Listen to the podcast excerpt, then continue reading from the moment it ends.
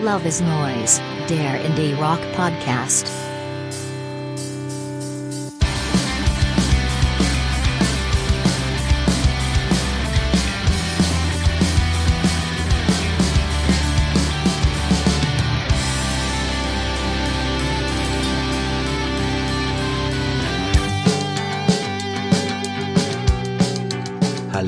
Und herzlich willkommen zur zehnten Folge von Love is Noise, dem Indie-Rock Podcast.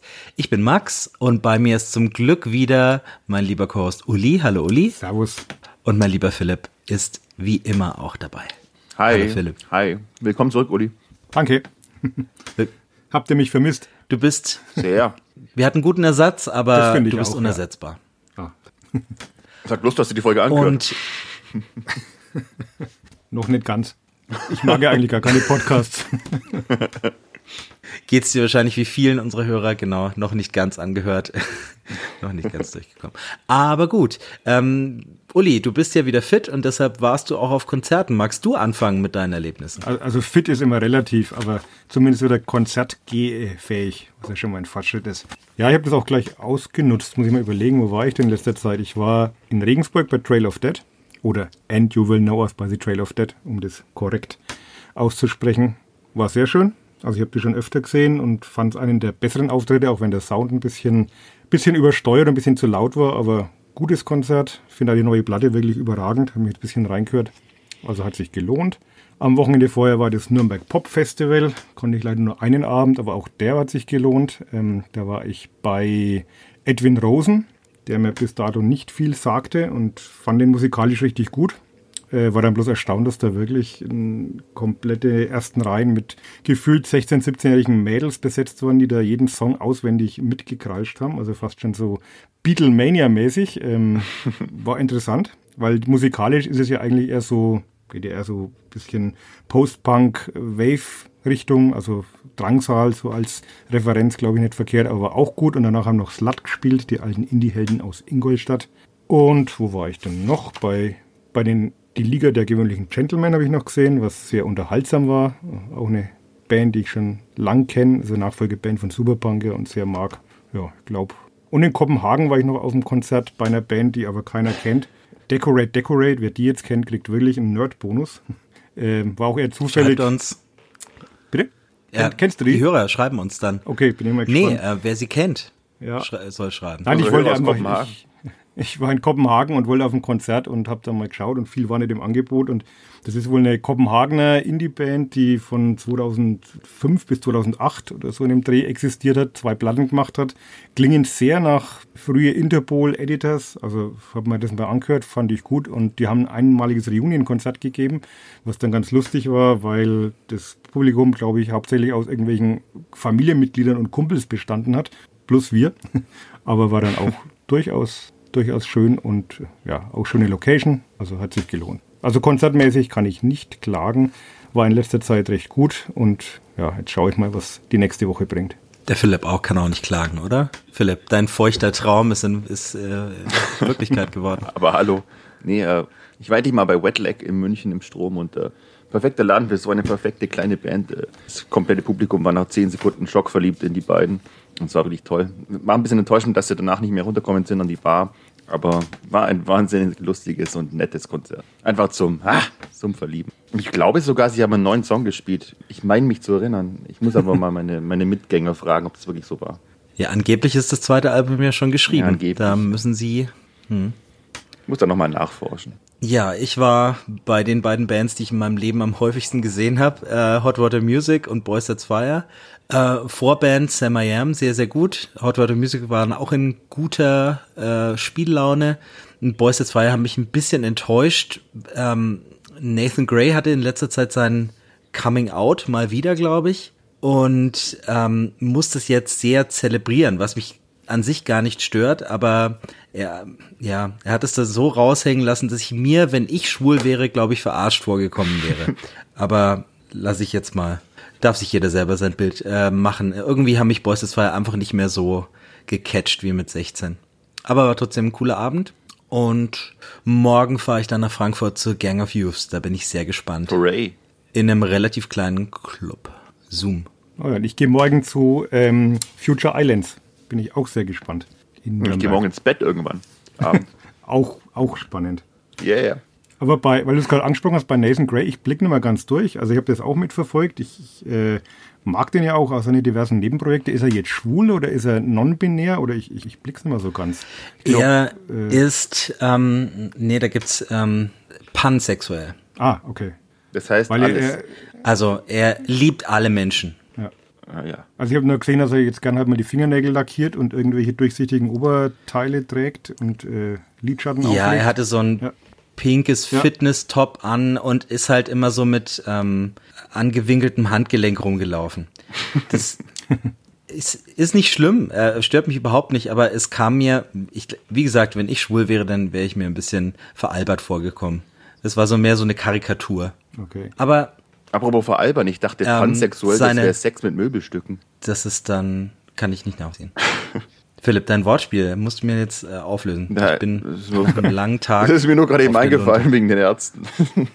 Den Ärzten, dann weiß ich, warum ich es nicht verstehe. ja, gut. Gut. Okay. Bevor das jetzt wieder ausartet. Nee, nee. Ähm, belassen wir es doch dabei und schauen zu den News. Indie News. Unser Beef des Monats betrifft zwei alte Streithähne. Leider rückt die Oasis Reunion äh, erneut in weite Ferne, denn Liam und Noel streiten sich erneut. Ursache, Liam hat ähm, seine neue Doku angekündigt über seine Solokonzerte in Napworth, wo er immerhin ähm, vor 170.000 Leute an beiden Nächten gespielt hat. Hätte ich auch nicht gedacht, dass er solo noch so viel zieht. Aber natürlich möchte er das verewigen in der Dokumentation Napworth 22 und hat nun gesagt, das wird nicht so leicht, denn ähm, Noel hat ihm die Oasis-Songs nicht freigegeben. Und jetzt ist das Ganze schon angekündigt und der Status der Dokumentation bleibt unklar. Noel hat noch nicht geantwortet, ähm, aber es wäre sicherlich lustig, wenn er es täte. Birgt Potenzial für weitere Folgen. Ganz sicher. ich muss Vor allem, nachdem er ihn an- ja, nachdem er ihn ja Angry, Angry Squirt genannt hat, was glaube ich so viel wie äh, Würstchen, wütendes Würstchen ist, oder? Ja, da hält sich der Anglist jetzt raus. Ich, Genau. Das Beste war aber mal. einen horrible little man hat er ihn ja, genau. genannt. Das Beste war mal vor ein paar Jahren im Visions ein Interview mit, mit Liam, da hatte er auch über Noel ging es eigentlich fast die ganze Zeit nur und ich habe noch nie so oft das Wort Kant in dem Interview gelesen. Wobei das ja nichts ist ja ke- kein Schimpfwort im Englischen. Ja, stimmt, das ist mehr so eine an- normale Floskel Anrede im unter Team. britischen, ne? Ja, genau. Wird, ich freue mich schon aufs, äh, wenn das mal Jugendwort des Jahres wird. Bei uns. Und nicht mehr Smash. Dass ich übrigens noch nie einen meiner Schüler habe äußern hören. Hallo, das ist das beste Album von Offspring gewesen. Wusstet ihr, wusstet ihr, was salty bedeutet, wenn wir schon über Jugendsprache reden? Ne? Ähm, gesalzen? Ja, das kannte ich auch, äh, aber im, im äh, Jugendslang oder im, im modernen Sprachgebrauch. Nee, das war mir auch äh, vollkommen neu wieder was gelernt letzte Woche. Heißt so wie, wie nachtragend. Oder wenn man Sachen nicht auf sich Oh, beruhen okay. lassen kann, dann ist man salty. Ah, Habe ich in so meinem, in anderen, Pod, in meinem anderen und so. Podcast gelernt. Also man lernt nie aus. Ziemlich cringe. Also die Gallaghers hätte sind auf jeden Fall salty. Genau, ich wollte gerade sagen, das hätte ich mir jetzt als Überleitung zu dem Gallagher Beef gewünscht. Aber es gibt ja jetzt auch noch gute Nachrichten diesen Monat. Also ähm, mit Vorsicht zu genießen. Aber Blink 182 sind zurück in Originalbesetzung. Sie waren ja nie weg. Ähm, die letzten Jahre über ist Matt Skiba von Alkaline Trio für Tom DeLong an der Gitarre eingesprungen, hat auch zwei ganz okaye Alben mit ihnen aufgenommen.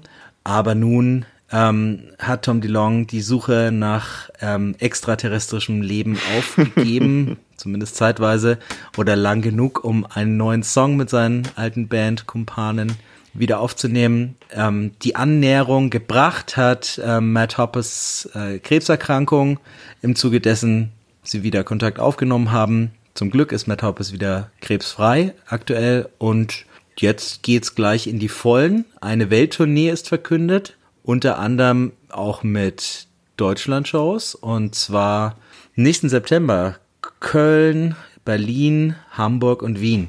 Ja, wir haben ja auch österreichische Hörer, wie mir die Statistiken berichten. Also in Wien geht auch was. Habt ihr Und schon- der neue Song? Edging kam gleich hinterher. Ich, da, die, die ich gesehen habe, haben über 100 Euro gekostet. Deshalb oh. habe ich noch gezögert, auch angesichts des neuen Songs. Und ähm, Blink ist eher eine chronisch schlechte Liveband eigentlich. Deshalb ähm, Ganz genau. habe ich jetzt gar kein so großes Verlangen. Auch wenn mich viel mit der Band verbindet. Wie dich, glaube ich, auch, Philipp. Ja, ich bin, meine, meine früheste Jugendliebe ist natürlich Blink und ich finde es auch toll, dass es einen Tom Beck gibt. Endlich darf ich das Wort mal sagen. Und toll auch, dass Mark mittlerweile krebsfrei ist, aber ja, diese neue Song Edging. Äh, ich habe nachgegoogelt, das ist ja Sexslang für den Orgasmus hinauszögern. Und so ähnlich ging es mir bei dem Song auch. Ich dachte, kommt jetzt dann irgendwie mal ein Höhepunkt, aber nee, es ist dann mehr so ein diese, na, diese billigen Wegwerforgasmen, die man vielleicht mit zwölf hatte bei den sexy Spot-Clips. Aber das ist einfach kein gutes Lied. Das ist so schwach und uninspiriert. Blink klingen da eher so, als würden sie die ganzen Nachmacherbands von sich selber nochmal nachmachen wollen. Äh, außerdem wusste ich nicht, dass Tom DeLong mittlerweile im Stimmbruch war und gar nicht mehr so hoch singen kann wie früher. Also Marc klingt wie immer, toller Bariton, aber, aber Tom DeLong kann ja gar nicht mehr so singen, so ne, dieses hohe, fast krächzende, was ihn früher so cool gemacht hat. Deswegen, ach, der ganze Song gefällt mir nicht und naja, und wie du sagst, äh, chronisch schlechte Liveband kann ich bloß bestätigen, deswegen werde ich bestimmt keine 100 äh, Euro zahlen, um sie in Vienna oder Hamburg zu sehen oder überhaupt nochmal zu sehen. Uli, du warst ich, schon zu ich, alt als Blink. Ich bin, genau, also, äh, als jemand, der nicht mit sexy Sportsclips aufgewachsen ist, sondern mit Tutti Frutti, war die Band für mich eindeutig zu jung. Ja, also für mich, ähm, erstens, ich danke Philipp für die Erinnerung. Ich habe, glaube ich, seit äh, über 20 Jahren nicht an die sexy Sportclips gedacht, aber ich wusste sofort, was du meinst. Ähm, als großer Basketballfan ähm, ja war das natürlich auch die Zeit, wo ich DSF geschaut habe. Wo Bushi ähm, noch groß war. Um, um Inside NBA mit Bushi. Ähm, wir haben sogar mal unsere Slam Dunk Videos eingeschickt auf dem kleinen Korb. Ähm, kam dann aber nur bei den Bloopers leider. Ähm, trotzdem. Ähm, Blink. Für mich, äh, glaube ich, die entscheidendste Band meiner musikalischen Sozialisation. Ich hätte auch komplett dem Hip-Hop verfallen können, wenn ich mit 14 nicht diese drei nackten Herren durch San Diego hätte laufen sehen. Ja, geht mir genauso. Ich glaube, San Diego ist es. Geht mir genauso. Das What's My Age Again, dieses äh, perlende Gitarren-Arpeggio, ähm, eigentlich ja Emo im Herzen auch irgendwo, nicht nur Pop-Punk. Ähm, das hat mein, ja, das hat mich ähm, umgehauen und ja, meine komplette, meinen kompletten Musikgeschmack geprägt ab da. Der zum Glück auch über Blink hinaus gereift ist, aber ich verdanke Ihnen viel und nehme ihn wenig übel, aber Edging ist echt kein guter Song. Besonders der Refrain klingt trotz moderner Studiotechnik wirklich ziemlich armselig. Ja.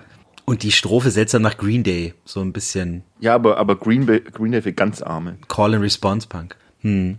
Gut. Hm, trotzdem schön, dass Sie da sind. Ich höre mir das neue Album, falls es irgendwann kommt, gerne an. Ja, das sicherlich. Und genau. Ähm, apropos neues Album, das irgendwann kommt. Ähm, es gibt es gab Uraufführungen von drei neuen Songs von The Cure, deren Album Songs of a Lost World noch kein Release-Date hat. Aber ähm, immerhin, die Songs existieren.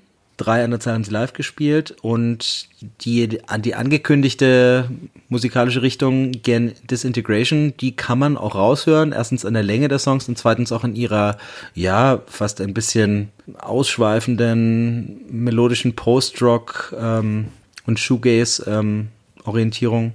Hat mir gut gefallen. Stimme ich zu. Ja. The Cure sind The Cure.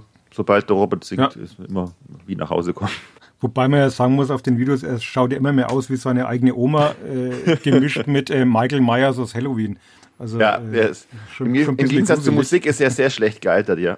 Ja, aber auch, ja, bei mir auch Cure sind, sind Säulenheilige, da wird nicht dran kritisiert. Und den einen Track fand ich, fand ich echt, äh, ja, sehr atmosphärisch, sehr, sehr spannend mit diesem epischen orchestralen Part. And Nothing is Forever heißt er, glaube ich. Gibt es ja bislang nur auf Videos.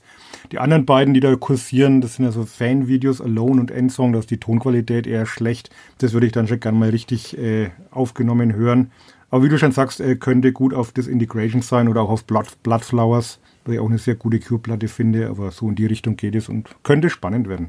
Ich glaube, die sind übermorgen in München, wenn ich mich alles täuscht, oder waren schon, oder? Die waren, glaube ich, schon in München. So war, glaube ich. Ach, oder? Nee, stimmt, am, am 29. du hast recht, ja. Jawohl. Ja, du hast recht.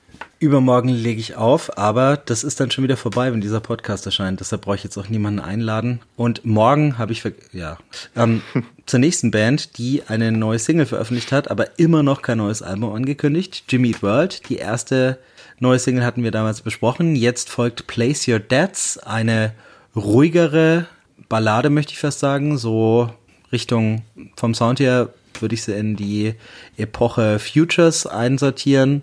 Also schon ziemlich ähm, breitwandig ähm, in, ähm, produziert, aber sehr schön, sehr, ja, einfach entspannt und schön. Und ein schönes Video dazu, wo Jim Atkins vor, äh, vor lauter Schauplätzen überall auf der Welt in die Kamera singt. Ich habe auch Berlin und Hamburg erkannt und zwischen den Wüsten und all an den anderen Standorten. Ähm, aber so können Sie gerne bald ein neues Album nachlegen. Ja, wahrscheinlich werden zu. wir die alten, ne, die euphorischen Jimmy Eat World nicht mehr erleben. Auch wie du sagst, ist sehr gediegen der Song, aber er geht, wie ich finde, unwahrscheinlich gut ins Ohr und bleibt da auch drin. Also gefällt mir sehr gut. Und ist ja schon der zweite Song. Wir hatten ja schon die, die erste Single, die war ja auch durchaus ansprechend. Könnte gut, Und auch nicht könnte lahm. Gut werden. Ja. Muss ich Sie schon in Schutz nehmen vor dir, Philipp? Wieso der denn? erste Song, der ging schon ganz gut ab eigentlich. Ja, aber nicht so wie früher. Da hat man keine Tränen in den Augen. Ja, nichts ist wie früher. Das haben wir, haben wir warte, sogar schon mal einen Headliner zu gemacht. Endlich gibt's aber eine Albumankündigung. Schon für nächstes Jahr. So spät sind wir schon. Ist ja auch schon die zehnte Folge dieses Jahr. Ähm, für den 27.01. haben die Kanadier Fucked Up ihr neues Album One Day angekündigt. Und der Clou des Albums liegt auch schon im Namen, denn das Album ist innerhalb von 24 Stunden geschrieben und aufgenommen. Das geht äh, aufs Konto vom Gitarristen und Hauptsongwriter Mike Halicek. Der hat das Ganze in drei Acht-Stunden-Sessions ähm, eingezimmert und dann dem Schlagzeuger vorgelegt, der es allerdings nicht hören durfte, bevor er die, das Schlagzeug eingespielt hat. Er hat es also live beim ersten Hören eingespielt. Mm, Die erste Single, die auch One Day heißt, ähm, lässt es allerdings gar nicht so vermuten. Das hat er dann sehr ähm, intuitiv richtig dazu gedrummt. Ähm, insgesamt sehr cooler Song mit so cleanen äh, Background Vocals und Damon Abram schreit wie gewohnt brachial darüber, aber trotzdem sehr melodisch mit so einer 90s Note. Marke Dinosaur Jr. Philipp, Ja, was habe ich falsches Nee, gesagt? du hast mir gerade eben, ich wollte bei mir steht hier sehr melodisch, wie die, äh, ein bisschen 90er. Jetzt, Am Dinosaur Junior habe ich jetzt nicht. Aber ich finde für, Great für Fucked minds Up Verhältnisse think alike. fast schon ein wenig zahm. Trotzdem äh, super eingängig, also absolut okay, finde ich sehr schön. Ja, fand- das letzte Album äh, ähm, von 2018, ähm, Those Your Dreams, das war auch schon relativ ruhig. Da Das hat äh, Jay. Maskis damals auch mitgespielt. Ähm, so, ja. Ja, ich fand die frühen Sachen fand ich relativ genial. Habe die Band dann irgendwie zwischenzeitlich ein bisschen verloren gehabt, weil die dann ja diese Konzeptsachen gemacht haben mit diesen, diesen verschiedenen äh, Stern, nicht Sternzeichen, nicht diese, diese chinesischen Ja. Tierkreiszeichen. Ähm, das war mir dann teilweise fast schon Die sind allesamt so, auch ziemlich, ja. brockrockig und, und äh, ein bisschen zu verkopft, zu viel Konzeptgedöns, aber mit dem Song äh, haben sie mich eigentlich wieder. Also wenn das ganze Album so ist, dann sollen sie das künftig immer an einem Tag machen und den Rest des Jahres Urlaub, dann passt. Ja, Spitzenidee eigentlich. Da freuen wir uns und worauf freue ich mich sonst noch? Ich muss mal kurz die ähm, Notizen bemühen. ja. ähm, die Strokes ähm, schreiben auch schon am nächsten, am Nachfolger. Ähm, wie beim letzten Album ähm, nehmen sie mit Rick Rubin wieder auf, diesmal allerdings in Costa Rica. Auf einer Berghütte oder einer Villa oben auf einem Berg sollen die Sessions stattfinden. Und Rick Rubin beschreibt das so, dass die Strokes jeden Tag ein Konzert fürs Meer spielen. Ja. Und äh, ist sehr begeistert. Ähm, Julian Casablancas hat allerdings in einem Tweet nachgeschoben, äh, dass man Ergebnisse bestenfalls in ein bis zwei Jahren erwarten sollte. Also nehmen Sie wohl zwischendurch auch noch ein paar Drogen und ähm, besuchen den Strand äh, oder ja, möchte nicht weiter mutmaßen. Die Antithese Ähm, zu Fucked Up Strokes- sozusagen. Dass die Strokes zu Eskapaden neigen, das kann man nämlich auch nachlesen in der großartigen Oral History des New Yorker Indie der späten 90er und frühen 2000er namens Meet Me in the Bathroom der Autorin Lizzie Goodman, die ganz viele Interviews geführt hat und das eben von den Protagonisten in diesem Buch selbst erzählen lässt.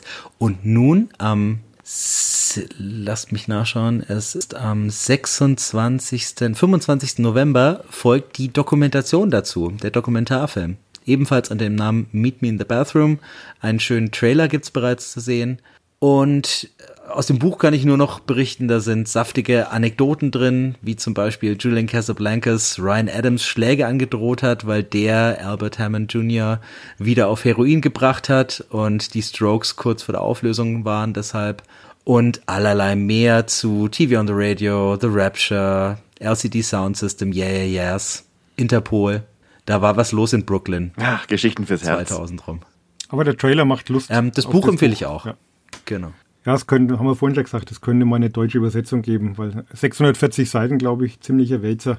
Äh, auf Englisch geht schon, aber anstrengend. Könnte man mal bitte übersetzen dann. Allen englisch-affinen Ja. HörerInnen lege ich sehr ins Herz und damit beschließe ich die kurzen News diesmal. Wir haben dafür ein paar Alben zu besprechen. Indie Album Reviews. Uli, du darfst beginnen. Ich darf beginnen.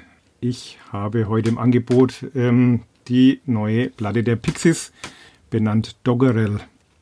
Es gibt ja diese erste Pixies-Phase von, von 1988 bis 91 mit den vier damals stilprägenden Platten, die heute noch Kultstatus genießen. Und dann gibt es jetzt diese zweite Phase nach der Reunion mit nun auch schon vier Alben, die von vielen eher etwas belächelt wird. Und ich finde es fast ein bisschen unfair, weil, gut, auch wenn die Band nicht mehr diesen, diesen juvenilen Wahnwitz und dieses Genie der wilden Anfangstage versprüht, hatten sie, finde ich, auf jeder Platte doch immer ein paar hübsche Songideen parat. Und Doggerel ist jetzt für mich wirklich das reifste und ambitionierteste Werk dieser späten Pixies-Phase, auf dem sie zeigen, dass eben auch Indie-Ikonen durchaus in Würde altern können. Die zweieinhalbminütigen drei Akkordeknaller sind zwar endgültig Geschichte. Black Francis hat in einem Interview kürzlich sogar eingestanden, dass ihm solche kompakten Instant-Hits wie Debaser oder Allison oder Wave of Mutilation einfach nicht mehr einfallen wollen, zumindest ehrlich. Stattdessen setzt das Quartett jetzt auf komplexere Strukturen und ausgefeilte Arrangements, ohne dabei aber seinen Trademark-Sound zu verraten. Bassistin Paz Lenchantin sorgt gesanglich für die klassischen Kim Deal-Momente. Die bewährte Laut-Leise-Dynamik funktioniert auch nach wie vor. Und vor allem, finde ich, haben sie diesmal grandiose Songs geschrieben. Schon der Opener No Matter Day rumpelt erst scheinbar etwas uninspiriert dahin, um dann nach einem krassen Break plötzlich zu einem typischen Pixies-Stück zu mutieren. Die Vorab-Singles Vault of Heaven and There's a Moon On haben wir hier schon mal ausführlich thematisiert, kommen wie gesagt etwas ruhiger und mit so einem ja, gewissen Country-Einschlag daher, sind aber sehr atmosphärisch und funktionieren vor allem im Albumkontext großartig. Weitere Highlights sind für mich die hymnische Power, der hymnische Powerpop-Stampfer You're Such a Satchusi, also für einen Franken wieder ein nicht aussprechbares Wort, Satchusi, das garagenrockige Tracks of Wine, das Halloween-kompatible Haunted House und das poppige Who's More Sorry Now, in dem Black Francis und Bassistin Paz gesanglich perfekt harmonieren und fast schon so ein bisschen auf den Spuren von Lee Hazelwood und Nancy Sinatra wandeln. Findet Doggerel kann man sich guten Gewissens daheim neben Surfer Rosa, Doolittle und Bossa Nova ins Plattenregal stellen und für mich ein sicherer Anwärter für meine Jahrestop 10. Hui. Es ist jetzt Philipp, schon in meiner? Jahrestop 10, nämlich mein Album des Jahres Nummer 5. Äh, Uli, äh, Amen, Amen, Amen. Das Album hat Würde, das hat Pixies Erhabenheit, das hat Indie-Rock Weisheit. Das ist ziemlich makellos. Eins der makellosesten Alben, die ich dieses Jahr gehört habe. Deswegen auf jeden Fall eine meiner Platten des Jahres. Danke. Bitte. Holla. Okay, jetzt. Gegenrede, ähm, Gegenrede.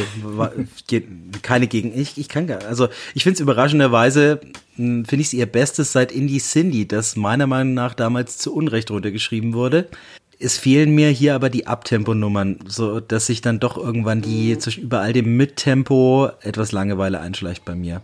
Mit Haunted House und There's a Moon On, das mir erst jetzt richtig gefällt, ähm, sind aber wirklich zwei kleine Hits auch für die nä- nächste Best of drauf.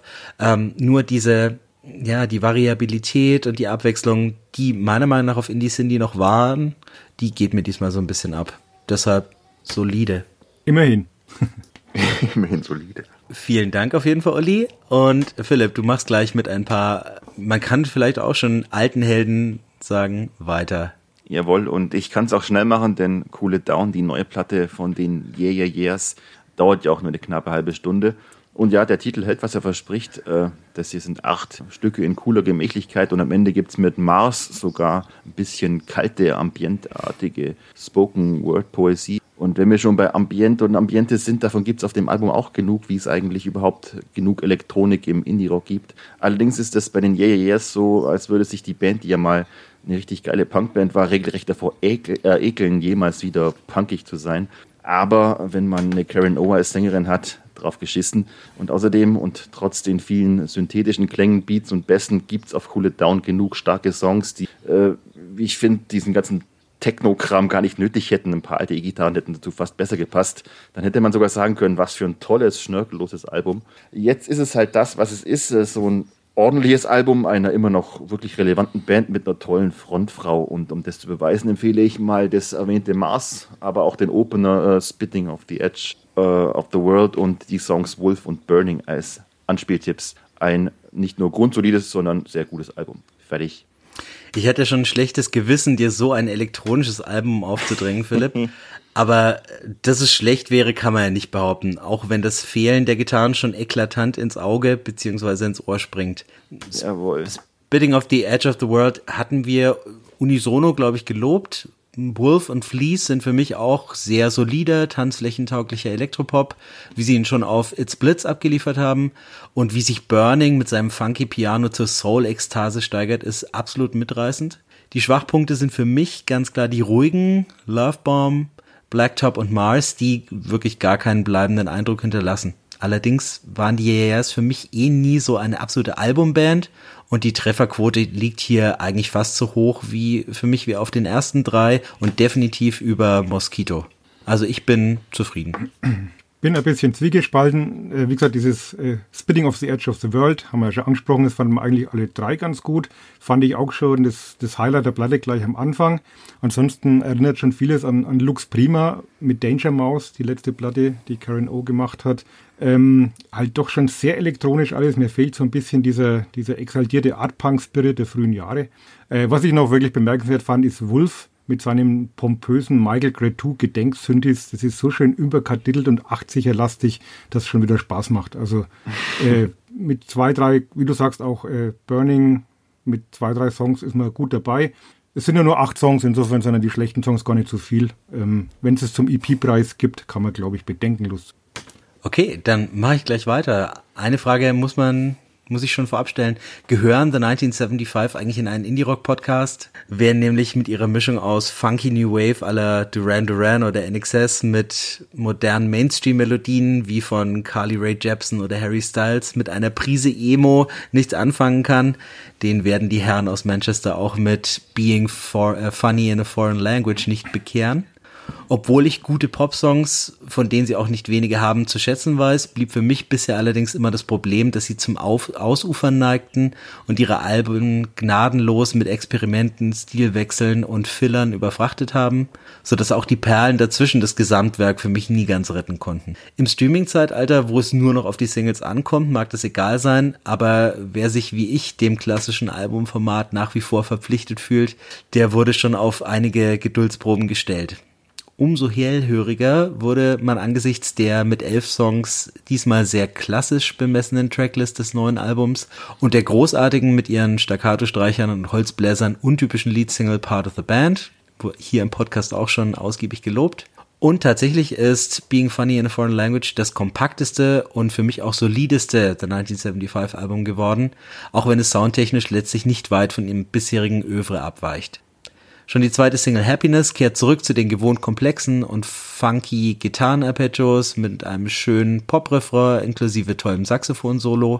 Ebenfalls gen 80s schielen die gelungenen Looking for Somebody to Love, Wintering mit seinem leichtfüßigen Honky-Tonk-Piano und Oh Caroline, das den von Sänger Matty Healy in Interviews erwähnten Paul Simon Einfluss am deutlichsten zur Schau stellt und den dann noch mit Bruce Hornsby Klavier und Boyband Vocals auf die Spitze treibt ähm, an I'm in Love with You als klassischsten Popsong, den sie vielleicht je geschrieben haben, mögen sich die Geister scheiden. Spätestens als im Pre-Chorus aber die Synthesizer aus Everywhere von Fleetwood Mac einsetzen, war mein Herz erobert. Ist nämlich einer meiner liebsten Songs überhaupt. Die vier Balladen des Albums sind allerdings nicht ganz so effektiv. Das bluesige All I Need to Hear verleitet eher zum Gähnen als zum Schmachten. Human 2 und About You versuchen sich an etwas experimentelleren Soundscapes, die gen Bon schielen, lassen es aber an größeren Ho Vocal Hooks vermissen.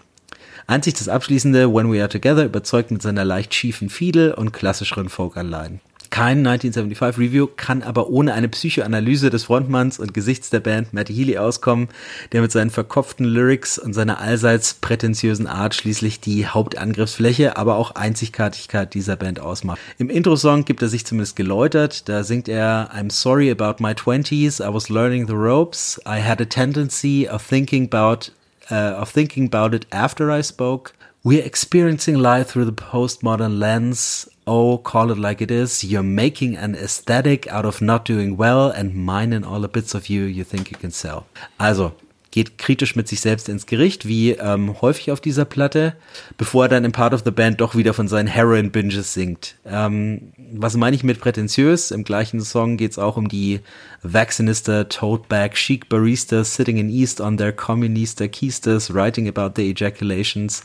Klingt auf den ersten, ähm, aufs erste Hören nach Anthony Kiedis, mit dem feinen Unterschied, dass Healy sich dabei auch was denkt bei dem, was er schreibt. Sogar, sogar QAnon werden noch genamedroppt. Zum Glück nicht im positiven Sinne, wie wahrscheinlich auf dem nächsten Muse-Album. ähm, all das muss man zumindest abkönnen, wenn auch nicht abfeiern und man wird mit einem guten bis sehr guten Pop-Album einer der prägendsten Bands unserer Zeit belohnt, die sowohl zum Mittanzen als auch zum Mitdenken taugt. Wer mag? Philipp, sag du. Ich bin erschlagen um, von dieser Rezension. Ja, das ist typisch Max. Der, ja. der nimmt das immer so auseinander, dass man gar nicht mehr sagen muss. Aber ich, ich traue mich gar nichts mehr sagen. The, part of the Band und, und der, äh, der Closener When We Are Together sind äh, zwei der stärksten Songs 2022. Der Rest des Albums, ja, es ist, man muss es halt mögen. Ja, es ist schon, es sind die Pop-Mist dabei und ähm, Arzi-Fazi-Zeug, das mir einfach nicht, das mir einfach nicht taugt. Andererseits äh, trotzdem Respekt vor so viel, ja, kreativen Output. Deswegen auf jeden Fall kein schlechtes Album, sondern ein gutes Album. Das ist nicht in meine Top 10 des Jahres schaffen wird, aber ein gutes Album. Jawohl. Muss gestehen, dass es eine Band ist, die ich seit dem Debüt, das ich ganz gern mochte, mit The City oder Sex auch ein paar gute Hits hatte, ein wenig aus den Augen verloren habe und ich weiß auch nicht, ob mir jetzt die Platte angehört hätte, wenn sie nicht Thema in diesem Podcast wäre. Bin ein bisschen zwiegespalten, wie, wie der Philipp auch schon sagt, so zwei, drei Songs finde ich, äh, die würden mir auf dem Mixtape gut reinpassen und, und äh, kann man hören, aber insgesamt ist es ein Album, das mir jetzt eher weniger gibt. Was ich allerdings bemerkenswert finde, ist, ich habe gelesen, die haben das Angebot ausgeschlagen, als Vorband mit Ed Sheeran auf Tour zu gehen. Und da frage ich mich jetzt, ist es Größenwahn oder Geschmackssicherheit? Also irgendwie muss man dann doch schon wieder den Hut ziehen vor der Band und vielleicht muss ich mich doch nochmal etwas intensiver damit beschäftigen. Aber bei der Platte mein grobes Fazit, ähm, ganz nett, tut nicht weh, aber auch bei mir wird es nicht in die Top Ten. Das nächste Album aber wahrscheinlich schon, oder? Ja, mit ziemlicher Sicherheit. Und zwar ganz weit oben. Ja, wir sind bei den Die Nerven. Den Nerven, wie sagt man eigentlich? Die, die Nerven, den Nerven? Wir sind bei Die Nerven, ich versuche es mal so. Die Nerven. Die Nerven waren für mich bislang immer eine herausragende Liveband. Also ich habe sie, glaube ich, auch bestimmt fünf, sechs Mal live gesehen, auch schon in früheren Zeiten. Auf Platte, muss ich gestehen, war mir ihr Output manchmal aber ein bisschen zu sperrig. Und jetzt haben wir das fünfte Album interessanterweise selbst betitelt, was ja auch oft so auf eine Art Zäsur hinweist in der Bandgeschichte. Und das ist meiner Meinung nach das bislang zugänglichste, ambitionierteste und musikalisch ausgereifteste, ohne dass die drei Schwaben dabei ihre Ecken und Kanten verlieren. Die Platte wurde erstmals von Sänger Max Rieger produziert und abgemischt, was dem Sound viele neue Facetten verleiht. Und Rieger ja unter anderem auch schon für Drangsal, Ilgen Nur oder Friends of Gas, Friends of Gas an den Reglern gesessen. Und noch eine Neuerung gibt's. Äh, Max Rieger und Bassist äh, Julian Knot teilen sich erstmals den Gesang. Die erste Single Europa hat man hier auch schon gebührend gewürdigt. Textlich wie kompositorisch bislang wohl der anspruchsvollste Song der Bandkarriere und er steht auch gleich zu Beginn der Platte wie so ein Monolith. Das Lied wurde interessanterweise ja schon 2018, 19 geschrieben, also vor Corona und vor dem Beginn des Ukraine-Kriegs. Und damals eher mit Blick auf Flüchtlingskrise und Terror, hat durch den russischen Angriffskrieg aber natürlich eine ganz unheimliche aktuelle Bedeutung bekommen. Ich sterbe jeden Tag in Deutschland, Song Nummer 2, könnte mit provokanten Zeilen wie Deutschland muss in Flammen stehen, ich will alles brennen sehen, auch von Rammstein oder Altpunks wie Slime stammen Erinnert musikalisch mit seinem eingängigen Refrain und der straighten Punkrock-Attitüde aber eher an Bands wie Love A, Illegale Farben oder Adam Angst. Keine Bewegung beginnt als düstere Halbballade mit sehr eingängiger Melodieführung und einem atmosphärischen Refrain, zieht dann plötzlich das Tempo an. Kevin Kuhn darf sich ordentlich am Schlagzeug austoben, ehe am Schluss Streicher für ein episches Finale sorgen. Alles reguliert sich selbst, rockt gepflegt, aber etwas unspektakulär vor sich hin. Ganz egal, atmet dann durch den leicht hysterischen Gesang von Julian Knot so einen gewissen Deutschrock-Vibe. Böse Zungen wollen sogar eine gewisse Ähnlichkeit zu Annenmai Kantereit gefunden haben. Soweit würde ich jetzt aber nicht gehen wollen. Ähm, der Song überzeugt aber auch wieder mit einem sehr eingängigen Refrain.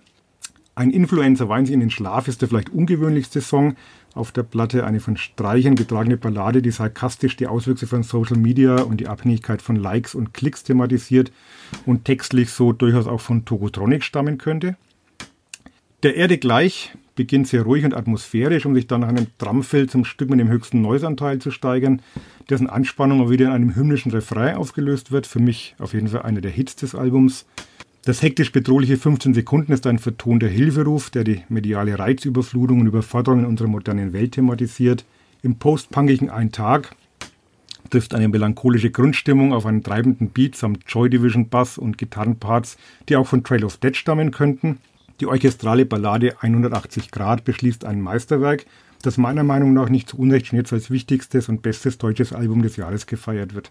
Den Nerven gelingt es, die aktuelle Verunsicherung in der Gesellschaft, das Gefühl des Ausgeliefertseins und Kontrollverlusts einzufangen und kongenial zu vertonen.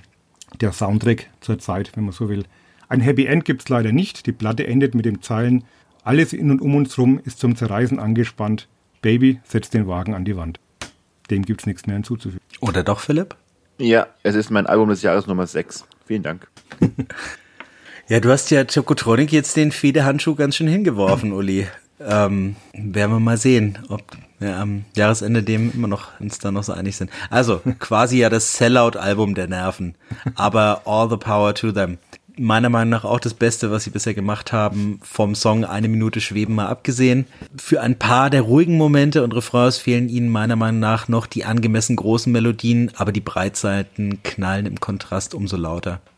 Bin schwer beeindruckt. Und die Frage, ob wir vom nächsten Album beeindruckt waren, ähm, die klärt der Philipp für uns stellvertretend, glaube ich. Ja, ähm, denn das hier wird jetzt auch ganz kurz und schmerzlos, denn ich glaube, ich habe schon mal erwähnt, ich habe die Arctic Monkeys vergöttert, als ihr Debüt damals rauskam, mit dem immer noch beispiellos geilen Titel Whatever People Say I Am, That's What I'm Not. Das war 2006 und ich war gerade mal so volljährig und ich habe mir als schlechter Sänger einer erfolglosen Coverband die Seele aus dem Leib gebrüllt zu I Bet You Look Good on the Dance Floor. Ähm, ich behaupte, dass die Arctic Monkeys zu den wenigen zeitgenössischen Bands zusammen mit Blink äh, meiner Generation gehören, die zumindest mich nachhaltig weitergeprägt haben, so in Sachen, wo Rockmusik heute noch hingehen kann. Vor allem eben dank des außergewöhnlichen äh, Gesangsstils und der altklugen Songtexte vom Alex Turner. Und jetzt, äh, 16 Jahre später und sechs Alben später, tut es schon gar nicht mehr weh, dass die Arctic Monkeys mir dermaßen egal geworden sind. Kurz bis so kurz bis nach Humbug 2009 tat es noch extrem weh. Ähm, aber das Beste an der neuen Platte The Car ist das Albumcover in Verbindung mit dem Albumtitel. Ansonsten macht diese Band heute mit ihrem Mittempo Jazz Funk Soul genau da weiter, wo sie spätestens mit Tranquility Base Hotel und Casino 2018 äh, gelandet ist, nämlich auf dem Mond der öden und hochgradig affektierten Chill-Out-Lauschmucke für Philosophiestudenten oder junge, hippe Anlageberater. Und man kann die Monkeys ja vielleicht noch für diesen Mut bewundern, so sehr ihr eigenes Ding zu machen und auf alles, was annähernd Rock'n'Roll wäre, penibel zu scheißen. Aber ich tue es nicht, weil mich auch das neue Album nur zu Tode langweilt ich meine, schlimm genug, dass ich nur zwei der zehn neuen Songs, nämlich den Titeltrack und Mr. Schwartz, nicht gleich wieder vergessen habe. Und letzteren auch bloß, weil ich, äh, wie im Übrigen öfters beim Album, das Gefühl hatte, dass hier wäre so eine Art äh, Frank Sinatra Tribute-Album, wobei sich Old Blue Eyes wahrscheinlich dabei im Grab äh, umswingen würde. Aber immerhin haben die Monkeys angekündigt, zusammen mit den Hives auf Tour zu gehen. Und wahrscheinlich besser so, damit das Publikum nicht komplett wegdöst äh, bei so einem Schnarcher von Album. Hm, ich gebe jetzt einfach mal eine Frage aus Jet Skis on the Mode äh, zurück an Alex Turner. Is there something on your mind or are you just happy to sit there and watch while the paint job dries? Ja. Ein Moment der Selbsterkenntnis? Oder gilt das, was Big Ideas behauptet? I got big ideas. The band was so excited. Wir werden es nicht erfahren. Ähm, dank Mirrorball, Body Paint und Perfect Sense mit seinem schönen Streicherarrangement gefällt mir The Car tatsächlich wesentlich besser als Tranquility Base Hotel und sogar besser, jetzt halte ich fest, Philipp, als Hamburg und Suck It and See. Aber im Grunde könnte man mich auch fragen, welchen B-Ton ich lieber beim Trocknen zusähe. Ja, ähm, kann ich mich jetzt anschließen. Ich traue auch noch immer den jungen wilden Arctic Monkeys hinterher, der ersten beiden Alben. Danach fand ich es dann schon nicht mehr so spannend. Andererseits muss man es dann doch irgendwo auch wieder ja, respektieren, akzeptieren, dass eine Band so einen radikalen Stilwechsel wagt. Und irgendwie macht es dann schon wieder interessant. Ich finde, Alex Turner macht sich als Gruner vom Gesang her auf jeden Fall nicht schlecht. Und mit einem guten Glas Whisky in der richtigen Umgebung kann, kann diese schon recht coole und stilvolle Mixtur aus Jazz, Lounge, Funk, Soul, orchestralen Barockpop, bisschen James Bond Soundtrack, kann das schon irgendwie eine gewisse Wirkung entfalten und schon durchaus auch Spaß machen. Mit Sicherheit kein Album, das ich jetzt äh, am Stück durchhören würde, aber ich fand es jetzt nicht am Anfang fand ich es auch langweilig, aber nach mehrmaligen Hören kann man sich da schon reinfuchsen. Aber vielleicht ist es auch eine, eine Frage des Alters und eher für alte weise Männer. Was du schon sagst, das ist für mich so Musik für, für alte weiße Männer mit Whisky und ich dachte für junge Philosophiestudenten. Die, die ihrer Potenz nachtrauern oder so. Irgend solche Musik. Aber das ist nicht, nein, das ist nicht cool. Tut mir leid. Also der Herr Bocholte von Spiegel Online hat 9.0 gegeben. Das, ähm, ja. Er muss es wissen aber der ist sehr eklektisch unterwegs. ähm, ein Album, dem ich mindestens eine 9.0 geben würde, die folgt jetzt. Ähm, es ist das dritte Album der Kanadierin von Always namens Blue Wrath und es ist ihr bestes, womöglich sogar das Album des Jahres für mich geworden.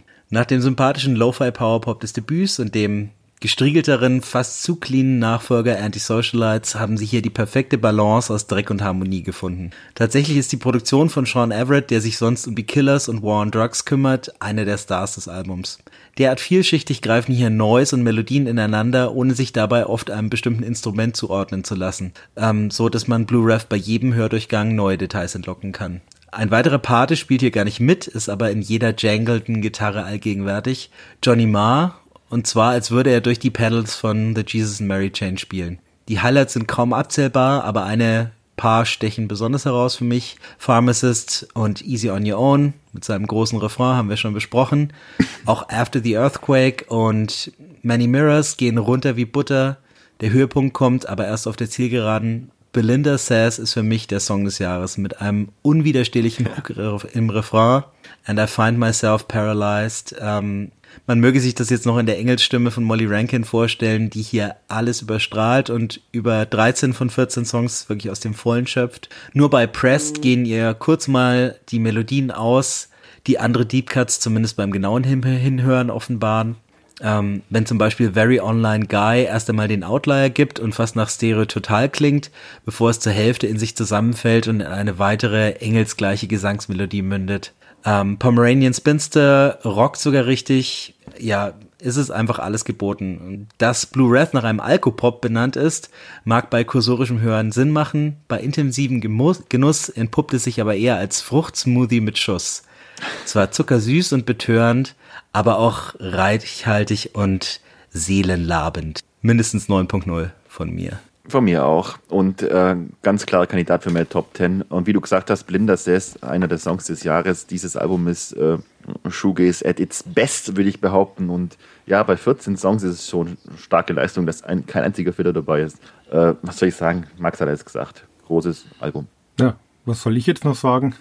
Die Song, Songs habt ihr schon benannt, die auch mir positiv aufgefallen sind, war die Frage, ob sie diese Qualität der Vorab-Singles äh, über Albumlänge halten können. Das können sie. Also gibt es wirklich noch etliche Hits zu entdecken. Sehr schöne Dream-Pop-Platte. Das Einzige, was ich gestehen muss, äh, meine einzige kleine Einschränkung, aber die habe ich wahrscheinlich auch exklusiv, auf, auf Albumlänge auf Dauer ähm, strengt mich der etwas piepsige Gesang auf Dauer ein bisschen an. Und ich brauche dann auch einfach eine Runde Emil and the Sniffers. Aber das kann man ja heutzutage alles so machen. Also auf jeden Fall auch ein Top-Ten-Kandidat bei mir. Schön, dass wir im Konsens enden. Wir kommen noch zu unserer kleinen Rubrik Kurz und gut. Philipp, ich überlasse dir den Vortritt. Ich darf. Naja, ich war diesen Monat leider extrem faul und ich habe viel gearbeitet, aber extrem wenig Musik gehört und tatsächlich bloß ein Album im Gepäck und es sind doch wirklich die Red Hot Chili Peppers mit Return of the Dream Canteen. Ja, affig und ein bisschen peinlich, dass diese alten Herren es noch nötig haben, ne? hier nochmal so dermaßen rumzuhampeln andererseits auch mutig und mutiger als beim letzten Album zumindest, äh, dass man dem Alter überhaupt noch so rumhampeln will und immerhin auch den Trend 2020, für Rockbands fortsetzt, wie große Rockbands, nämlich zwei Alben innerhalb weniger Monate rauszuhauen.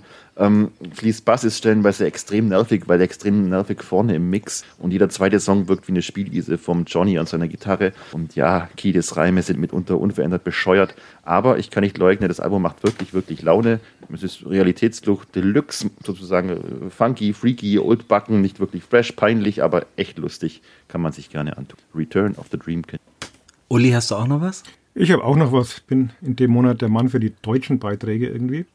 Ähm, Betteroff Olympia. Manuel Bitthoff alias Betteroff hat sich nach einer Figur aus der dänischen Filmreihe Die Olsenbande benannt. Ist eigentlich gelernter Schauspieler, stammt aus einem kleinen Dorf in Thüringen, ist von dort aber dann schnell nach Berlin geflüchtet und auf seinem Debütalbum Olympia verarbeitet der ehemalige Leichtathlet seine Ängste und Depressionen, pendelt dabei musikalisch, aber sehr elegant zwischen lyrischem Indie-Pop, melancholischen Wave-Klängen und dezenten Post-Punk-Referenzen. Wer Drangsal oder vorhin genannten Edwin Rosen mag, sollte auch Betteroff in sein Leben lassen. Anspieltipp: der heimliche Hit Dussmann, eine herrliche Hommage an das gleichnamige Berliner Kulturkaufhaus. Vielen Dank. Ich habe ein paar mehr Platten, die mir sehr gut gefallen haben diesen Monat. Ich fange mal an mit Bonnie Light Horseman und ihrem zweiten Album Rolling Golden Holy. Das ist ein Trio, ein Folk-Trio um die Singer-Songwriterin Anais Mitchell, die auch auf Big Red Machine, dem letzten Album von Aaron Dessner, eine große Rolle spielte. Ähm, daneben dabei ist noch Eric D. Johnson von den Fruit Bats und Josh Kaufman, der Session-Musiker Musiker bei ähm, The National ist. Und gemeinsam ähm, machen sie poppigen, aber nie seichten Indie-Folk-Sound mit super catchy Songs. Ähm, ziemlich sommerlich, aber jetzt, wo nächstes Woche nochmal 25 Grad erreicht werden, ähm, passt das Album noch super. Die nächste ist, ähm, ja, jetzt kommen zwei Bands, die ähm, im Jahre 2018 und im Jahr 2021 jeweils mein Album des Jahres gemacht haben. Ob sie es diesmal schaffen, bin ich mir noch unsicher. Die erste ist Wild Pink ähm, mit ihrem neuen Album I Love You So Much. Nicht ging, geht nicht ganz so leicht ins Ohr wie die letzte. Ähm, bisschen sperriger, bisschen ausufernder, aber sie verlangt wahrscheinlich einfach nur noch ein paar mehr Hördurchläufe. Ich ähm, verbringe gerne Zeit mit diesem Album. Und die nächste ist die australische Band Press Club mit ihrem neuen Album Endless Motion. Das ist eine Band um die Wahnsinns-Frontfrau äh, Natalie Foster, die ja auch live die jede Bude abreißt. Ähm, hab sie damals auch im Strom gesehen, Philipp, wo du äh, Wetlag gesehen hast und eine Wahnsinnsshow haben sie geliefert. Ihr erstes Album mag ich am liebsten, aber das neue ist auch sehr gut und hat ähm, mit ähm, She's Afraid, ich komme jetzt gerade nicht mehr auf den Songtitel, auch ein Monster-Hit mit drauf, den sie gar nicht als Single veröffentlicht. Sollten sie noch. Und das letzte, was ich habe, ist die neue Brutus, Unison Life heißt die. Das sind, glaube ich, Dänen, wenn es mich nicht täuscht, und oder Belgier. Komm gerade drauf. Ist es gleich. Ähm, äh, ähm, die ähm, sind, die haben in der Vergangenheit so eine Mischung aus, naja, fast Black Metal Sounds und Alternative Rock gemacht. Und diesmal sind die Melodien einfach noch größer und ähm, ja, die Energie trotzdem vorhanden. Wahnsinnsalbum. Bin ich auch noch gespannt, wo das am Ende des Jahres landet. Gut, dann haben wir einen großen Kampf auszutragen, gleich im Headliner. The Good Old Days, der Headliner. Diesmal schmeißen wir wieder unsere Rubriken The Good Old Days und den Headliner zusammen. Ähm, denn im Oktober 2002 war eine Menge los, was Releases angeht. Ein paar Alben, die Bedeutung für die Ewigkeit haben, womöglich. Wir werden das heute auskämpfen, nachdem unser Dreikampf Josh Homme, ähm, Chris Martin und Paul Banks damals so ähm, großen, regen Zuspruch gefunden hat bei unseren HörerInnen, ähm, geht diesmal wieder mit ein paar direkten Matchups los. Wir haben das aufgezogen wie ein Fußballturnier, sage ich jetzt mal. Wir beginnen im Viertelfinale und dort treten acht Alben gegeneinander an in vier Runden, äh, in vier Matchups. Vier Alben rücken vor ins Halbfinale und am Ende im Finale haben wir dann den Sieger, das Album des Oktobers 2002. Nämlich? Seid Also- ihr, hier ist nichts abgekartet, Philipp. Auch die, ähm, ich habe völlig ähm, unvoreingenommen die Viertelfinals ausgelost oder auslosen lassen, weshalb gleich im ersten Matchup zwei Alben, die mir sehr am Herz liegen, aufeinandertreffen und ich mich von einem trennen werden muss. Aber ich verrate es gleich. Es geht los mit dem Album Caution, meine, einer meiner beiden Lieblingsbands Hot Water Music und sie treffen auf die Band Hot Hot Heat mit ihrem zweiten Album Make Up the Breakdown. Ich fange einfach mal an. Das Rennen ist für mich ähm, zwar schon gelaufen, aber tatsächlich ist es jetzt hier für mich gleich die härteste Paarung. Caution ist sicherlich das populärste Hot Water Music Album und auch durchweg großartig, aber auch nicht ihr Bestes. Mein liebstes ist Forever and Counting. Ihr Bestes ist No Division. ähm, relativ eindeutig No Division, wie Jawohl. du sagst. Make Up the Breakdown ist aber wiederum eines der unterschätztesten Alben des Post-Punk-Revivals und gehört für mich eigentlich auf eine Stufe mit dem Debüt von Franz Ferdinand. Bandages, Get In or Get Out, Oh God Damn It, No Not Now sind unkaputtbare Kracher und die Deep Cuts sind auch ziemlich stark. Außerdem hatten sie mit ihrer Mischung aus Post-Punk, Powerpop und Garage Rock inklusive Orgel auch einen relativ eigenständigen Sound. Trotzdem sag ich, Hot Water Music sind Ha, okay.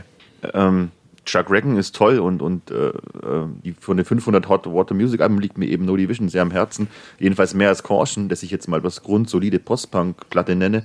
Und Hot Hot Heat sind bis auf den Namen bisher völlig an mir vorbeigegangen. Ich habe das Album jetzt nur im Zuge von äh, diesem Podcast hier gehört und das ist ebenfalls eine grundsolide Indie-Rock-Platte für mich. Ähm, ich bin da also relativ leidenschaftslos hier, weil ich die eine Band schätze, die andere jetzt respektiere, aber mein Seelenheil mh, von keiner der beiden ab.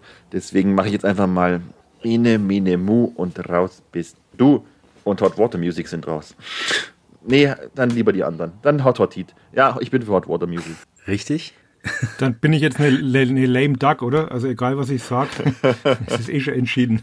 Hallo, Mr. Bush. ähm, dann dann mache ich aber hier den Ehrenpunkt für ähm, Hot Hot Heat. Also nichts gegen Hot Water Music. Ähm, komischerweise mein Lieblingsalbum ist The New What Next. Bin ich anscheinend, stehe ich ein wenig alleine da. Oh, da stehst du echt alleine da. Ja. Wobei es mit, mit äh, Trusty Chords und Wayfarer schon zwei sehr schöne Songs äh, zu bieten hat, die Platte. Remedy, hallo? Auch Remedy, ja, der Das Opener, ist- okay. ja. ja ähm, Naja. Aber Hot Hot Heat war damals so typischer Anfang der 2000er Jahre Indie-Dancefloor-Kracher. Du hast es schon angesprochen, Bandages, No Not Now sind, sind schon Hits für die Ewigkeit, die auch heute noch funktionieren. Damals witzigerweise auf Sub Pop erschienen, also auch so ein bisschen so ein, so ein, so ein Stilwandel. Insofern schon eine prägende Band. Ähm, Ich glaube, sie gibt's gar nicht mehr. Letzte Platte war 2010, wenn ich mich richtig erinnere. Ähm, Ich glaube, es kam noch eine noch mal was? danach, noch ein Comeback, aber gar nicht gut. Nee. Hat mir gar nicht gefallen. Also wenn, wenn man 2017, eine glaub Platte, eine Platte braucht von der Band, dann ist es mit Sicherheit Make Up the Breakdown. Und deswegen Mhm. habe ich eh nichts mehr zu entscheiden, aber sie kriegen von mir den Ehrenpunkt, den Anschlusstreffer zum 1 zu 2. Okay, dann machen wir weiter mit der nächsten Paarung. Das sind The Libertines mit ihrem Debüt Up the Bracket gegen das Debüt der deutschen Band Catcar. Du und wie viel von deinen Freunden? Uli. Ja, das, Magst du mal äh, das ist loslegen? jetzt mein, äh, mein persönliches äh, Waterloo. da geht's mir jetzt wie dir. Also von den ganzen acht Platten, die wir hier zur Auswahl haben, sind die beiden meine absoluten Faves. Und da tue ich mir jetzt wirklich schwer. Also Up the Bracket, damals als, als britisches Pendant zu den Strokes, ähm, eine Wahnsinnsplatte, dieser, dieser torgelnde, windschiefe Paprock. Ähm, ich glaube, Pete Doherty und Carl Barrett waren nie mehr so gut in Form und auch aufeinander abgestimmt wie bei der Platte. Mit Time for Heroes, Boys in the Band, Vertigo, Up the Bracket, paar unsterbliche Hits abgeliefert. Ganz große Platte. Ähm, von der historischen Bedeutung im direkten Vergleich der beiden Platten mit Sicherheit äh, diejenige, die die, Mus die Musikwelt mehr beeinflusst hat, unbestritten. Jetzt kommen wir ins Hadern, weil für mich Ketka ähm, mit ihrem Debütalbum Tun wie viel von deinen Freunden einfach eine ganz persönliche Bedeutung haben. Das ist, glaube ich, wirklich eine der Platten, die ich in meinem Leben am öftesten gehört habe. Eine Platte für die einsame Insel, das ist Musik, die einen in den Arm nimmt oder wahlweise auf ein Papier einlädt.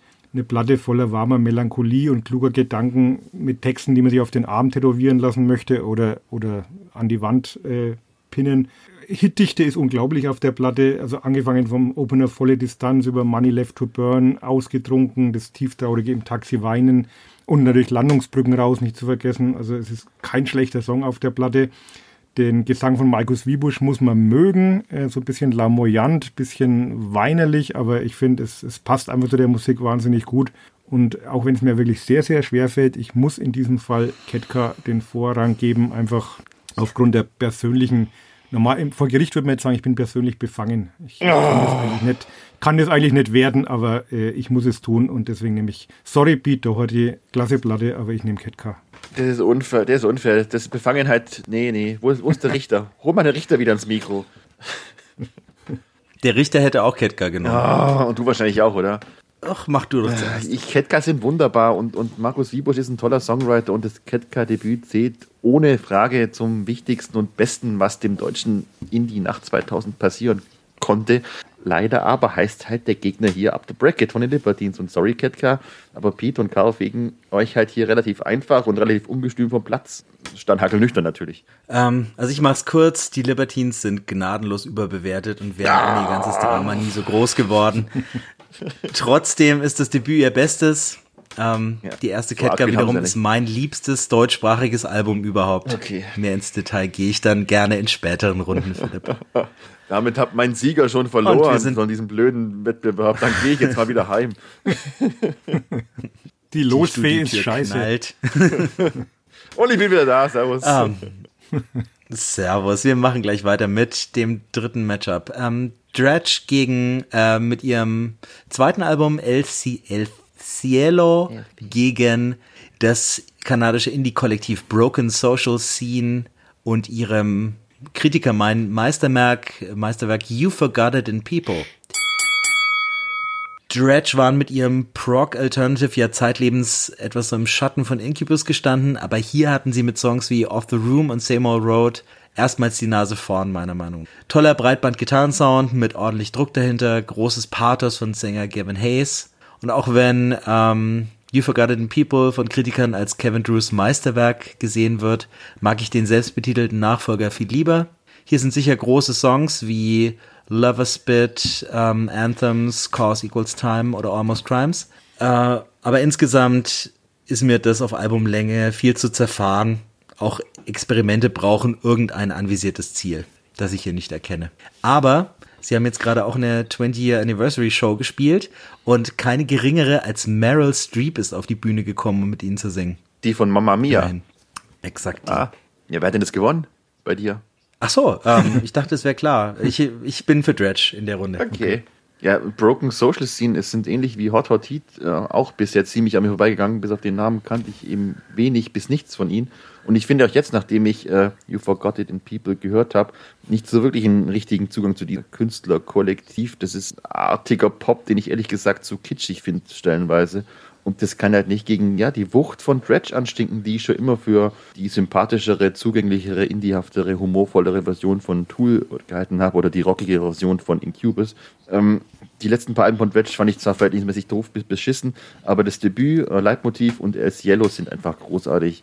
Und hinzu kommt, dass El Cielo von meinem Zweitlin Dali-Gemälde inspiriert wurde, ähm, dessen Namen ich mir zwar aufgeschrieben habe, aber ich finde Zettel nicht mehr. Ihr wisst schon, äh, das nackte Weibsbild und die beiden Tiger, die dem Fisch aus dem Mund springen mit dem Gewehr und im Hintergrund dieser Elefant mit den Riesenstelzen. Äh, Traum verursacht durch die Fliege äh, am Granatapfel. Irgend sowas. Das berühmteste nach den zerfließenden Uhren jeden. Also deswegen auch ganz klar Dredge. Ja, so schwer wie es mir vorher fiel, einen äh, Sieger zu küren bei der Paarung, so schwer fällt es mir jetzt. Und zwar deswegen, weil wir eigentlich beide Platten relativ wenig geben. ähm, äh, witzigerweise bei beiden Bands gibt es Platten, die ich, die ich besser finde. Bei Dredge ist es Catch Without Arms und bei Broken ja. Social Scene ist es äh, das 2005 selbstbetitelte Album. Äh, mit den beiden Platten hier, muss ich sagen, kann ich wenig anfangen. Ähm, bei Dredge, ich, ich pack den Gesang nicht, mir ist das zu, zu weinerlich und zwar weinerlich jetzt im negativen Sinne. Also vorhin habe ich ja Markus Wiebusch auch so einen weinerlichen Gesang unterstellt, das meine ich aber positiv. In dem Fall geht es mir ein bisschen auf die Nerven. Und wie du auch schon sagst, mir ist es, mir ist es zu, zu zerfahren und ähm, zu Ich, ich, ich komme nicht rein in die Musik. Also es gibt einzelne Songs, wo ich sage ja, aber insgesamt lässt mich die Platte kalt und auch die Broken, Social Scene Platte ist eine Herausforderung, sagen wir es mal so. Also auch da einzelne Songs, mit denen ich mich arrangieren kann, aber auch auf Albumlänge ist es mir zu anstrengend. Ich würde den Punkt in der Runde den Libertines geben. geht nicht, oder? dann würde ich trotzdem, ich wenn ich mich, wenn ich mich entscheiden muss, dann nehme ich trotzdem, dann ist mir das leicht äh, Weirde von Broken Social Scene trotzdem noch näher als, als das Lamoyante von Dredge. Dann kriegt meinen Punkt Broken Social. Aber also auch das würde wieder nichts zur Sache. Das, Uli, ich hoffe, das letzte äh, Line-Up hat dir mehr gegeben. Ich bin, ich bin hier der Einwechselspieler, der in der 94. Minute das 1 zu 3 schießt und keine Sau interessiert. Typischer Club-Fan. Das ist ja mittlerweile das zweite Mal, dass im Podcast über Fußball geredet wird. Ups, das erste Mal tatsächlich der Matthias letztes Mal gemacht. Ja, du hast es verpasst, Uli. Es ja. ging über den VfL Bochum. Ich dachte über Fußball. Das hört er sicherlich. Ähm, das letzte äh, Matchup äh, sind äh, The Streets mit ihrem Debüt Original Pirate Material. Und sie treten an gegen eine Band, von der man danach wenig gehört hat, die Foo Fighters mit ihrem Album One by One. Uli, magst du anfangen? Ja gut, da kann ich mal vorlegen, da muss ich nicht immer irgendwie den Anschlusstreffer machen. Hm, ist jetzt bekannt, dass ich nicht unbedingt der große Hip-Hopper bin. Wenn schon, hat mir diese, diese englische Straßenköder-Variante immer besser gefallen. Ähm, soundtechnisch auf jeden Fall damals stilprägend. Mike Skinner ist schon eine coole Sau, kann man auch nicht äh, drumherum reden mit It Come To This auch ein, auch ein Hit, den sogar ich kenne als Nicht-Hip-Hopper mit diesen Klaviereinsprengseln. Also auf jeden Fall eine interessante Platte. Bei der Foo Fighters Platte One by One ist eine der Foo Fighters Platten, wo wenig hängen geblieben ist bei mir. Okay, All My Life, Times Like These und dann vielleicht noch diese äh, sehr reduzierte Ballade Tired of You. Viel mehr ist da jetzt nicht hängen geblieben. Insofern tue ich mir da auch schon wieder ein bisschen schwer. Ähm, würde in dem Fall sogar wobei ich normalerweise Rock immer den Vorzug vor Hip-Hop gebe, aber in dem Fall finde ich sogar wirklich The Streets die spannendere Platte. Foo Fighters ist keine schlechte Platte, aber sehr berechenbar. Ich finde eher Durchschnitt in der Diskografie der Band. Deswegen kriegt meine Stimme jetzt mal Mike Skinner. Du hast doch keine Ahnung, Uli. Hm. Und ich sag, One by One ist mein zweitliebstes Album nach The the Shape von Foo Fighters, weil da merkt man Dave Grohls Einfluss von äh, seinem äh, kurzen Engagement bei den Queens of the Stone Age, finde ich so richtig. Und da Foo Fighters auch nie eine Albumband waren, sondern bloß eine Best-of-Band, haben auf diesem Album auf jeden Fall die meisten Hits, die ich von Foo Fighters kenne, äh, zu verantworten. Da hat man All My Life, Low, Have It All und Times Like These. Schon mal die ersten vier sind krass und der Rest ist ja nicht so toll. Aber nur für diese ersten vier Songs und auch den neuen Sound, der durch die Queens mit reinkam, in Sound from Dave, äh, hat auf jeden Fall äh, One by One die Nase vorn, auch wenn Mike Skinner damals mit seinem Cockney Gereppe äh, schon äh, Grime. Ja, stilprägend war, aber geht mir auf die Dauer eher auf den Geist, während Foo Fighters nicht auf den Geist gehen, sondern auf die Dauer eher einschläfernd wirken. Aber trotzdem, Foo Fighters sind in meinen Augen. Ich muss Mike Skinner leider Unrecht tun, aber ich habe erst mit A Grand Don't Come for Free mitbekommen, dass es ihn gibt und ähm, Original Pirate Material hat mir in der Retrospektive dann auch nicht viel gegeben. Mein Freund David hat seine ganze Zulassungsarbeit über dieses Album im Vergleich mit PJ Harveys Let England Shake geschrieben. Puh. Vielleicht die sollte ich, ich ihn mal einladen. Ja, die hätte ich auch und mich genommen. eines Besseren belehren lassen. Leider nicht im Oktober rausgekommen. Ja. Ähm, ja, One by One ist für mich das drittbeste Foo Fighters Album nach uh, The Color and the Shape und tatsächlich There's Nothing Left to Lose. Ja.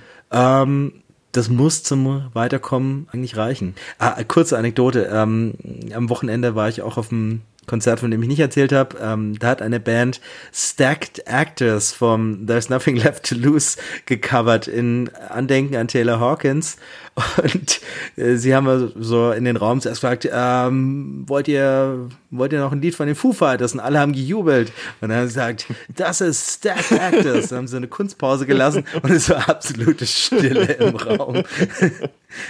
So viel zu der Best-of-Band. Aber ähm, ich hätte das Lied aber auch nicht gekannt ja. vom, vom, vom, vom, vom Titel her. okay, wir sind in der, im Halbfinale. Ähm, es wird immer schlimmer für mich. Hot Water Music gegen Cat Car. Oh. Jetzt muss ich entscheiden, welches meiner Kinder ich eher töten würde. Kill your, Caution kill hat schon. Wahn Caution hat schon viele Wahnsinnssongs und es ist auch das letzte Mal, dass Chris Waller Chuck Reagan mit seinen Beiträgen übertrumpft hat, der hier wiederum Remedy, den vielleicht größten Hot Water Music Song zu verzeichnen hat, ähm, und dann noch The Sense. Aber was ähm, Waller hier an Hymnen fabriziert, Trusty Chords, I Was on a Mountain, Not for Anyone, Alright for Now, uff. Trotzdem waren sie in den 90ern sogar noch besser. Ketka allerdings war nie mehr so gut wie hier. Wirklich jeder Song für die Ewigkeit, Melodien für zehn Alben und von den Texten will ich gar nicht erst anfangen. Jetzt mit Mitte 30 belächelt man Zeilen wie den befindlichkeitsfixierten Aufstand vielleicht etwas, aber mit 17 war ich baff. Klar gibt es Hits wie Ausgetrunken oder Landungsbrücken, aber die Deep Cuts stehen dem in nichts nach. Hört bitte nochmal Latten messen, da ist der Pre-Chorus schon besser als jeder Refrain, den die Libertines je geschrieben haben. Buh! Und dann, und dann setzen sie noch eins drauf. Ketka weiter. Ja, Ketka weiter, bei mir auch. Nachdem Libertines ja nicht mehr. Ja, nachdem ich in der ersten Runde ja schon Hot Water Music eigentlich eliminiert hätte, ähm, klar, Ketka 3-0. Kann der Ihr seid Sieg. schon- Ihr seid für schon Hamburg. Kunstbanausen, muss man schon mal, muss man schon mal sagen. Zweites Halbfinale. Dredge gegen die Foo Fighters. Ich habe übrigens gerade eben die Wikipedia-Seite von One by One aufgemacht und sogar Dave hat gesagt, dass er das Album nicht leiden kann. Er mag nur die ersten vier Songs anscheinend. Und die anderen hat er nie wieder gespielt. Ja. ähm, trotzdem, nein, nein, Dave ist der netteste Mensch der Welt. Tut mir leid, Dredge. Dann eben Foo Fighters. Also wenn ich die Wahl zwischen Dredge und Foo Fighters habe, ist es auch relativ eindeutig. Foo Fighters go on next round. Äh, Dredge haben für mich tatsächlich die, äh, zumindest ein paar bessere Songs als die Foo Fighters auf diesen direkten Albumvergleich, aber die Hälfte von El Cielo sind leider Filler. Das Problem haben sie erst auf Cat Without Arms in den Griff bekommen. Als Album ist ähm, One by One sicherlich konsistenter, auch wenn man sich vor allem an All My Life und Times Like These erinnert. Low finde ich allerdings auch grandios Ja, das Video. und Burn Away mag ich auch sehr Das gerne. Video von Low mit Jack Black ist auch äh, für die Ewigkeit. Müsst ihr mal wieder anschauen. Ja, also Foo Fighters sagt. Und dann sind wir schon im Finale. Ketka gegen die Foo Fighters. Ja, gut. Uli, fang mal an. Ja, ich? Ja? Ah, habe ich jetzt akustisch nicht verstanden. Ich bleibe Ja, nee, ja. meinen, meinem Catcar treu und fahre es ins, zum, über die Ziellinie, im Finale über die. Ich setze mich mit drauf. So gern ich sie habe, aber so gut ist das Album dann noch auch nicht, dass man Ketka schlagen kann. Ich bin, ich gehe mit dir mit. Also ich muss mein Abschlussplädoyer zu Ketka jetzt noch halten, nachdem ich es aufgeschrieben habe. Es gibt einen magischen Moment aus jedem Song. Volle Distanz, der Harmoniegesang am Ende bei und du kannst ja gehen. Ja. Ausgetrunken, der letzte Refrain, a cappella zu Handclaps, Money left to burn, wie die Zeile, da ist nun mal leider kein Platz für den Quatsch, den du kennst, so in der Luft hängt, bevor die Gitarrenbreite da einen wegbläst. Wäre er echt das Lied, das mich zum Atheisten gemacht hat? Ähm, besser wurde die Theodizee-Frage nie beantwortet, als mit der Zeile, es wäre nicht zum Aushalten, wäre er echt. Ähm, Landungsbrücken raus, ein Song gewordenes Highlight. Ähm, Toastbrot im Regen, sage ich nur, mehr Emo geht nicht. Wie Balkon gegenüber die Anonymität der Großstadt einfängt und dann doch noch der erzählerische Twist in der letzten Zeile kommt äh, Markus Wiebusch, der M. Night Shyamalan des deutschen Indie-Rock. Ich könnte weitermachen, aber der Sieger steht. Verdient. Ja, verdient, aber, aber What a Waster hat die Zeile Where did all the money go? Straight up the nose. Wobei das auch nicht What a, auf dem what Album a Waster war gar nicht auf der Platte. oder? Ja, das kam später erst dazu. Aber ja, egal. Da hatten sie noch kein Geld für den. Äh, Und was, was, Bracket, sagt, ja. was sagt Markus Wiebusch jetzt nach diesem Podcast? Ich danke der Academy.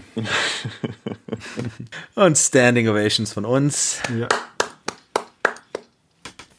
Wir haben es geschafft. Schauen wir nur noch auf die Veröffentlichungen bis des Novembers. Es werden nicht viele, kann ich jetzt schon sagen.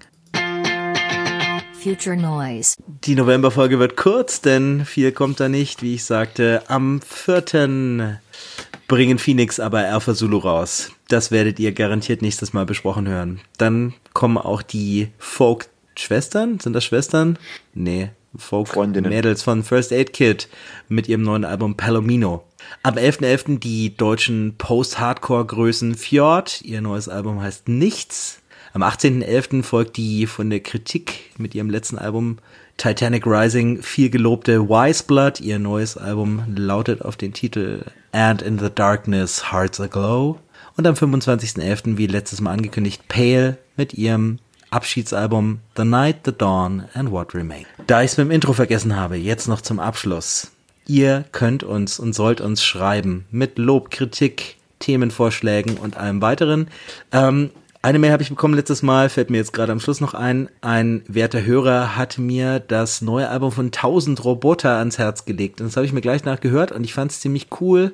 Ähm, nicht mehr so ganz so druff wie früher, sondern ein bisschen artpoppiger, kann ich durchaus empfehlen. Ähm, ich bitte euch außerdem, bewertet uns in der Podcast-App eures Vertrauens. Liked unsere Page gerne auf Facebook, wenn ihr das noch benutzt.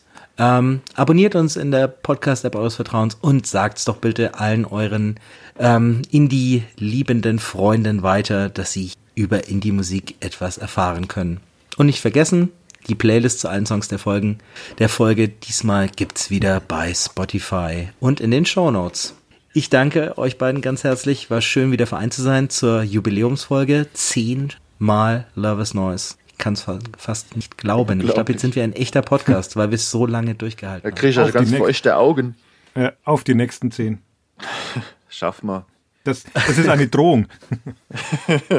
It was me auch heute a pleasure. Und wir, das kann ich so zurückgeben. Macht's gut, ihr beiden. Ciao. Ciao, ciao. Ciao.